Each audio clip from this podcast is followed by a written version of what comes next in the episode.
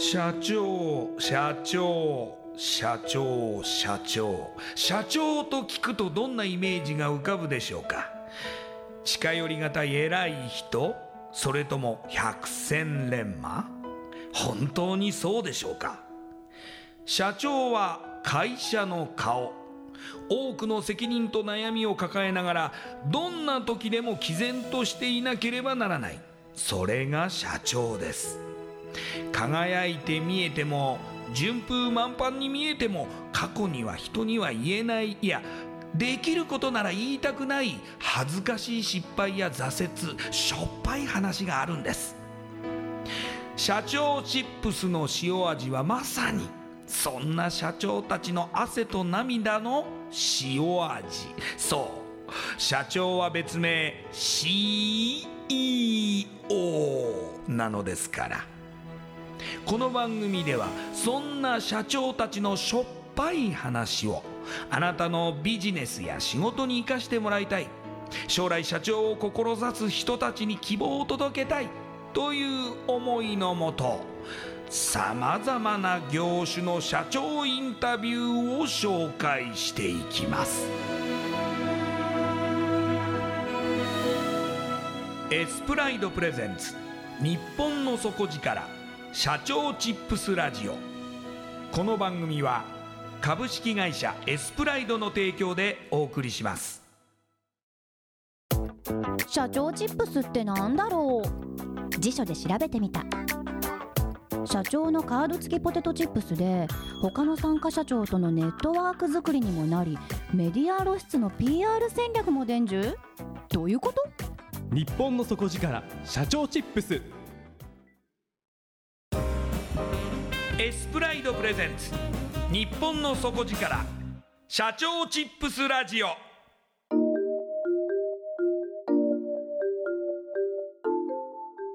エスプライドプレゼンツ日本の底力社長チップスラジオ。こんばんは社長応援ナビゲーターの西川真理子です。今夜のゲストは株式会社オンリーストーリー代表取締役平野哲也さんです。平野社長よろしくお願いします。よろしくお願いします。ではまずはじめに私の方から平野社長のプロフィールご紹介させてください。えー、平野さんは横浜市ご出身で2013年早稲田大学政治経済学部をご卒業されます。高校まではテニスに没頭し受験時には偏差値40代から半年で偏差値を30以上上げ受験の全国雑誌で1ページ特集されたご経験もあります在学中は130人規模の体育会系テニスサークルでキャプテンを務めました。大学後半からはプロの実演販売士として2年間活動されその後起業家支援の会社で半年間インターンを経験されます。そして起業家スーパーカンファレンス2013サマーを主催されまして2014年2月14日に株式会社オンリーストーリーを設立されます。社長のインタビューサイトオンリーストーリーそしてチラ CEO など日本初のサービスをリリースされさまざまなコンテストで受賞を果たされます。それではこの後平野さんの汗と涙の塩味エピソードに迫っていきましょう。平野社長は、えー、大学時代にテニスサークルでキャプテンを務められてでその手前ですねなんか受験の時に偏差値を一気に上げられたということでそうですね。ガーッとやりましたね。もともとはまあじゃあもう早稲田に行こうって思ってたわけではなくてそうですね。なので高3の最初の受験の進路希望調査とかではもう第一志望プロテニス選手第二志望プロテニス選手第三志望プロテニス選手みたいな書き方をしていたみたいな形ですね。はい、プロのテニスプレーヤーになろうと思われてたんですか？なりたかったですね。はい、すごいですね。じゃあもう本当にあの本気で目指していた錦織選手とかのその道ってことですよね？そうですね。でも実力があまりに伴っていなかったので、やりたい気持ちとか思いはあったんですけど、はい、運動神経がめちゃめちゃいいとかっていうわけでもなかったので、ええ、やっぱこう思いだけでなんとかみたいなタイプではありましたね。はい、なるほど。でそれがなぜいきなりその受験でなんとかしようみたいな感じのマインドになったんですか？あの大学に入ることをすごい否定していた僕がいてなんか日本の大学入ってもしょうがないでしょうみたいな、はい、ちょっとこう中二病の極みみたいな時期がありまして、はい、でその時にすごいこう当時の先生に言われたのがそれって日本の大学を否定するのは日本の大学に受かってから言うべきだよねって一言言われて、はい、まあ、それはこう割と本質をついてるなっていうのと無性に悔しくなって、えー、でじゃあやってやるので見ててくださいって先生に本気で言って、はい、でそこから悔しくてめちゃめちゃ勉強してみたいな感じですね。はい。やってやろうと思って。いやでもすごいこのきっかけがなければ今ないですからものすごく過渡期だったというかタイミングとしてはすごいこう転機でしたよね、はい、して見事早稲田に合格されてその後でもまたテニスに夢中になるんですか？そうですね。やっぱテニス好きだったので、えずっとテニスやってましたね、はい、はい、そのテニスをする中であのプロの実演販売士として2年間活動って書いてありますけども、はい、そのプロの実演販売士っていうのは具体的に何をされてたんですか、まあ、例えばですねじゃあ今日はえー、じゃあどこどこのこの店舗に行って空気清浄機売ってきてくださいとか、はい、今日は例えば、えーと、掃除機売ってきてくださいとか。今日はカミソリ売ってきてくださいとか。毎回違う店舗で違う商品をまず言われて。でそれを実際にその店舗に行って例えばポップアップをこう立てて、えー、実際にマイク持ってさあ今日特売特売みたいな感じでお客さん呼び込んで、はい、実際にじゃ例えば今日ここ経由だと商品10%引きでこういう経費もつきますよみたいなのとかをやるみたいなそれはすごい自分にとってもこう新しい経験というか、えー、そこでなんかこう商品を売るためにどうしたらいいのかとかちょっとビジネス経験みたいなところも詰めたのですごいいい経験になりましたね。そして次に選んだそのインターンというものがその起業家支援の会社ですけれども、はい、それはもともとその起業家になりたいとか独立したいという思考があったわけですか？あ、そうですねありましたね。もともと自分は父親が経営者で、えー、叔父も経営者で、えー、近所の人たちもみんな経営者っていうこうだいぶアウトローな環境で生まれ育ちまして。すごい。周りみんな経営者ですか？そうですね。なかなかないですけど、はい、じゃあもういずれは平野社長も後継ぎとかそういうことは言われてなかったですか？まあ、全く話なかったわけではないですけれども父親とかも、まあ、まずその前に僕が普通に就活してなんかこう企業行くなと思ってたので、はい、そのまずそれがあったのでどちらかというとその話というよりかはそもそも起業するかどうかみたいな方にいきなり行ったので、あんまり後継ぎみたいな話はそんななんなかったですね。うんでそこでその起業家支援の会社でインターンして、そのスーパーカンファレンス2013サマーっていうのを主催するわけですけどもこの経験って割とその起業っていうものにこう思考につながる何かきっかけだったんですか？まあ、そうですね。僕はとりあえず起業しようと思って、まあ、その前にちょっと病気の経験とかがあったんですけど、はい、そこでまあ実際にでもどうしたらいいか分からなかったのでとりあえず就活しないまま大学ほぼ終わり迎えようとしてたので、まあ、このままだといかんなと思って、まあ、それでこう実際に何かしようと思って起業家支援の会社のインターン募集を見かけたのでちょっとこれはやってみようかなと思って、まあ、そこでこう実際に起業家になるためのこう学びだったりですとか周りの起業家の人たちと話す機会とか、まあ、こういう起業家向けのイベントを主催するみたいな機会をいただいたので、まあ、そういった経験を通してなんかこう起業のいろはじゃないですけどそういうのは多少学べたのかなとは思っていますね、はい、今おっしゃってましたけど病気されたんですか？そうですね。もともと大学生の時に頭にこうウイルスが入る髄膜炎という病気になって、ええ、でなんかこう生存確率何パーみたいな、まあ、手術してっぱそれが結構大きいきっかけになりましてなんかそれまではこう起業したいなって漠然と思ってたんですけど別に今起業するとかそんな将来できたらいいかなぐらいだったのをもう本気でやろうというそれがこう決意とかに変わったのは病気でやっぱりこう一度きりの人生で本当に死ぬ時に後悔残したくないなみたいな思いをちょっとモラトリアムチックな発言なんですけどすごく思うようになっていってそれでじゃあこう自分が本気で後悔しないように何したかったんだっけって考えた時に、まあ、自分は会社を立ち上げて、まあ、父親父のような経営者になりたいなという思いがあったのでそれでじゃあやってやろうと思って。ででも僕はそんなに強いわけじゃないのでじゃあとりあえず就活しないでも態度立たないともう僕は起業できないタイプだなと思ったので。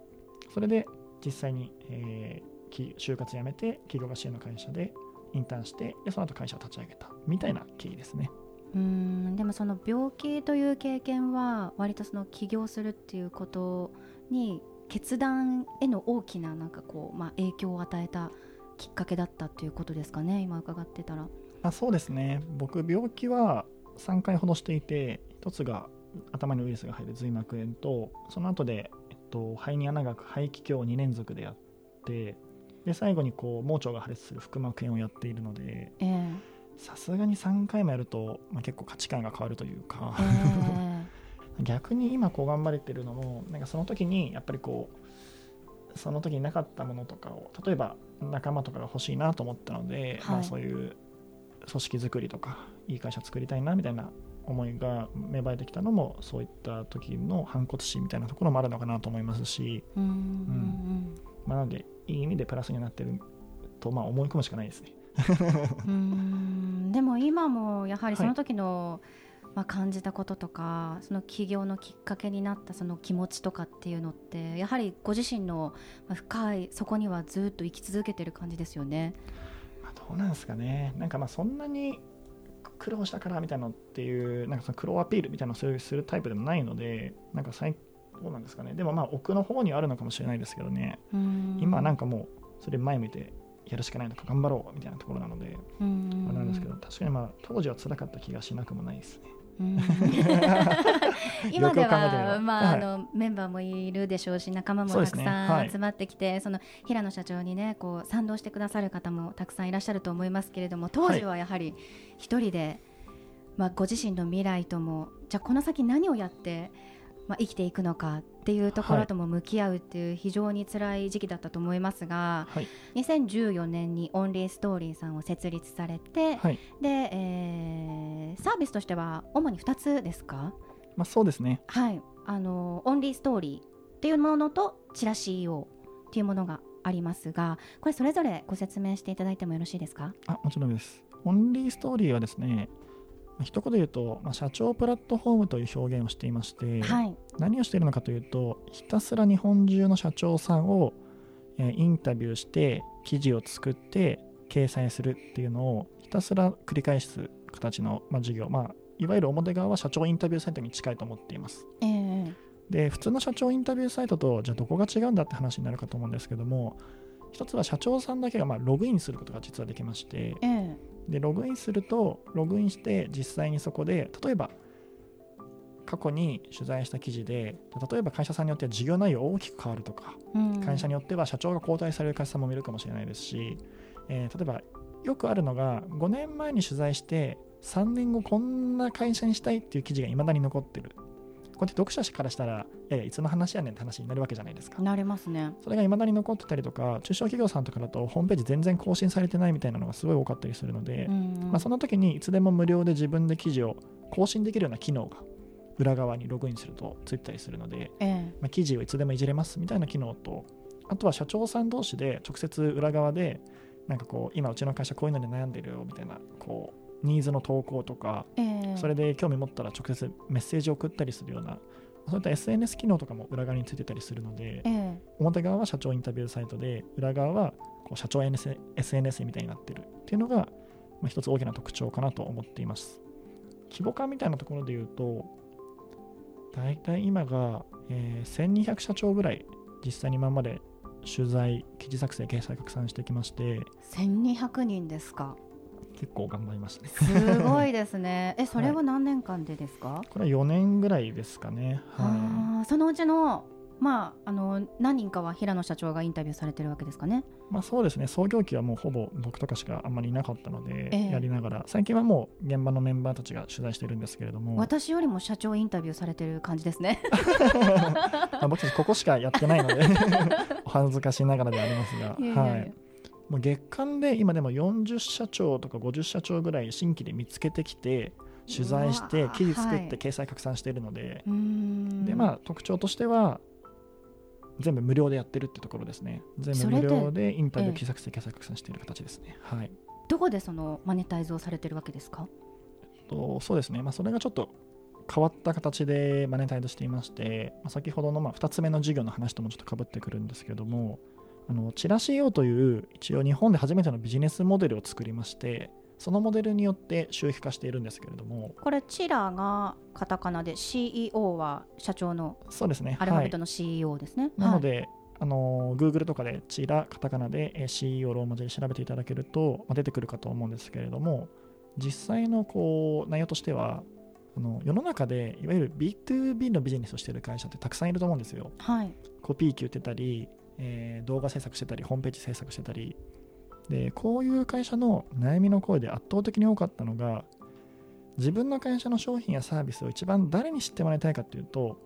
他の会社の社長さんに知ってもらいたいらしいんですよ。そうですよね。なんでかというとこう適切な表現かわからないですけども新卒の人にコピー機半額ですよ今って言っても決める権利ないので、うん、でも社長にそれ知ってもらえたらあじゃあ買おうかと。例えば決算前のなんでとか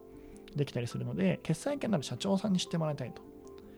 でもいくらテレアポをしたり、メールアポしたり広告打っても、なかなか社長に届かないんだよねっていう B2B の会社がすごい多かったんですね。で、一方で僕たちの会社の強み何なんだろうって考えたときに、そんな他の会社さんが会いたくても会えない社長さんに会っている、そして会い続ける体制ができている。うん、なぜかというと、オンリーストーリーで無料インタビューひたすらやっているので。うんうん、だったら、どうせインタビューに行くんだったら、その時に B2B で集客に困ってる会社さんの商品やサービスのチラシを一緒に持っていってしまうと、インタビューの時に。なるほど。で、取材先の社長さんには、まあ、僕たち全部無料で、インタビューも記事作成も掲載も拡散も、そこに関わる交通費とか人件費とかも全部うち負担でやりますと。その代わりに、取材が終わった後で、B2B で集客に困っている会社さんの商品やサービスを説明する時間を作ってくださいと。でそこの中で、まあ、興味を持っていただいた会社様を何社か選んでいただいて後日打ち合わせする時間だけ作ってくださいと、はい、そんなふうにまあお願いをしています。考えましたね。そうですね。なんかこういわば代理店みたいな。まあ近いかもしれないですね、えー、はい、はい、で、まあ、僕たちは、えー、そのチラシ用の契約企業さんから、まあ、B2B で集客持ってる会社さん側からお金を頂いているので、まあ、こう無料で取材しながら収益化をするというなぞなぞみたいな問題を解決していまして B2B で悩んでる会社様からすると、あの結構多いのが、じゃ自社で集客とかテレアポ担当を雇おうと思ったら、まず採用費がかかるわけですよね。うん、そうですねそれがまあ抑えられて、で毎月の人件費、そこからかかる部分もまあ半額以下に抑えられて、でしかもまあ最近の若者ってまあ僕が言うのも変な話なんですけど、辞めちゃうわけじゃないですか、はい、そして育てていったりとかしてても、辞めていってしまうのが、まあ、僕たちの場合はサービスなので辞めないと。でそれでいながら、実際にこう辞めさせることもできるわけじゃないですか、サービスだったりするので。ってなってたら、じゃあ自社で集客担当を雇うよりかはチラシを使った方が得ですし、掲載者の方が手に入るので、その会社はハッピー。うん、で、取材を受ける社長さん側からしても、なぜか無料でインタビュー、記事作成、掲載拡散してくれるのでハッピー。うんうん、僕たちからしても、えー、日本中の社長のデータベースとネットワークを蓄えながら、毎月こうお金がどんどん入ってくるっていうところなので、まあ、僕たちもハッピーというような、そんな3社にとってハッピーになるような、まあ、ビジネスモデルをこう一応構築していて、まあ、一応いろんな日本中のコンテストで賞をいただいたり、まあ、市とか国とか県から表彰いただいたりとかなっているので、まあ、このチラシ用のおかげでこうオンリーストーリーができているような形になってる今日この頃ですね。はい、はい、いやでもなんかこうどんどんどんどんそのサービス利用したいっていう企業さんが増えていけば一人の例えばまあ社長インタビューを担当する方が何十枚、はい、何百枚とチラシを持っていくことになるわけじゃないですか、はい、それってあれもこれもそれも一人の社長さんって把握できるんですか？まあ、そうですね。なのでそこに関しましては、まあ、僕たちとしても基本的にスポンサー、そのチラシを契約企業が増えたら、それだけ月間の取材数を増やせば、最終的に提供できる数はイコールになっていったりするので、それによって今はどちらかというと、そうですね、チラシの会社契約が増えているにもかかわらず、満足度や1社当たりの契約数が増えていったりしているので、むしろそこはその問題で1個解決しているというのと、これやっててすごい面白いなと思ったのが、もともとはそのちょっと専門的なワードになると、リボン型のビジネスモデルを作っていたんですね。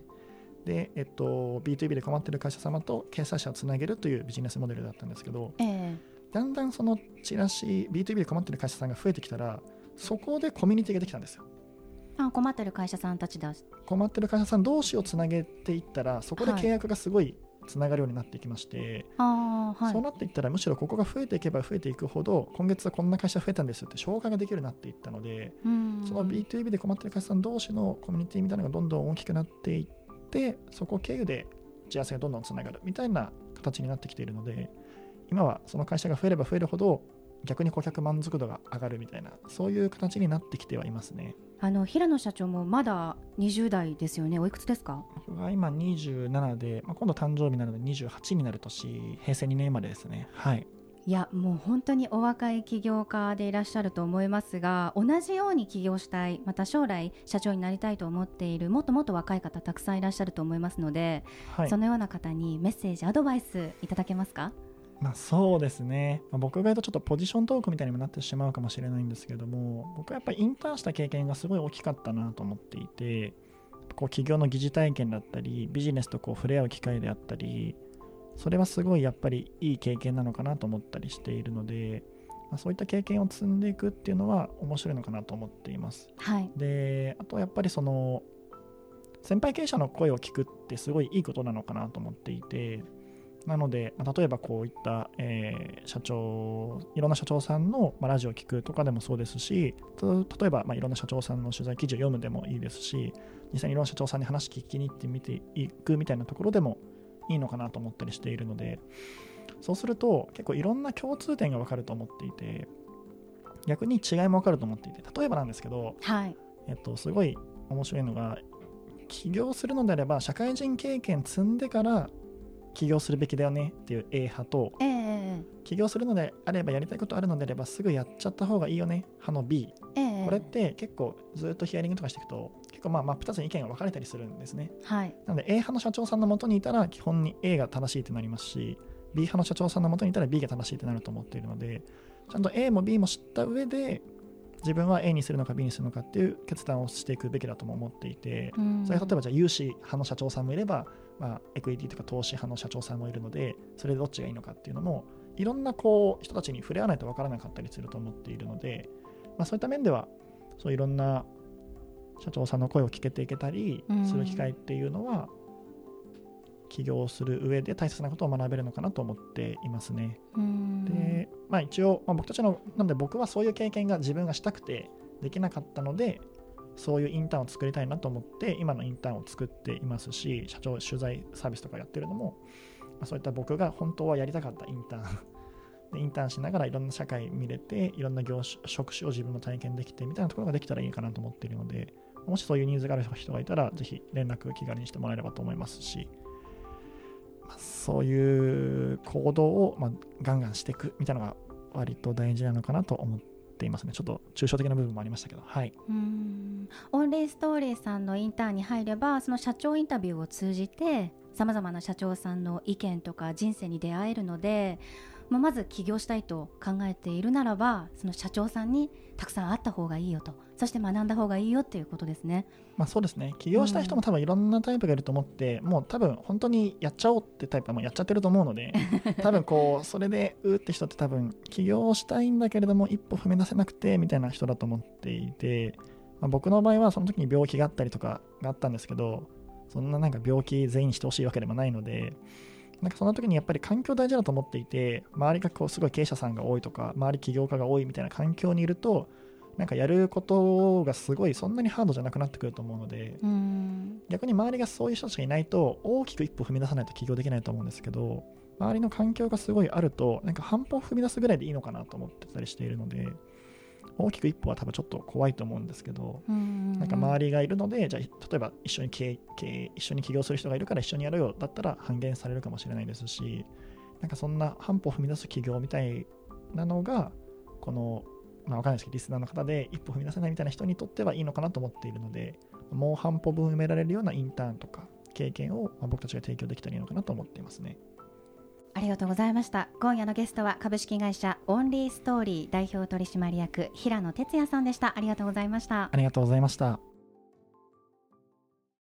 インパクトのある PR がしたいけどどうしたらいいのか採用の時学生の印象に残せるようなものがあればな。社長同士のつながりを作りたいんですけど。社長さん悩んでいませんか？その悩み解決しましょう。日本の底力社長チップス。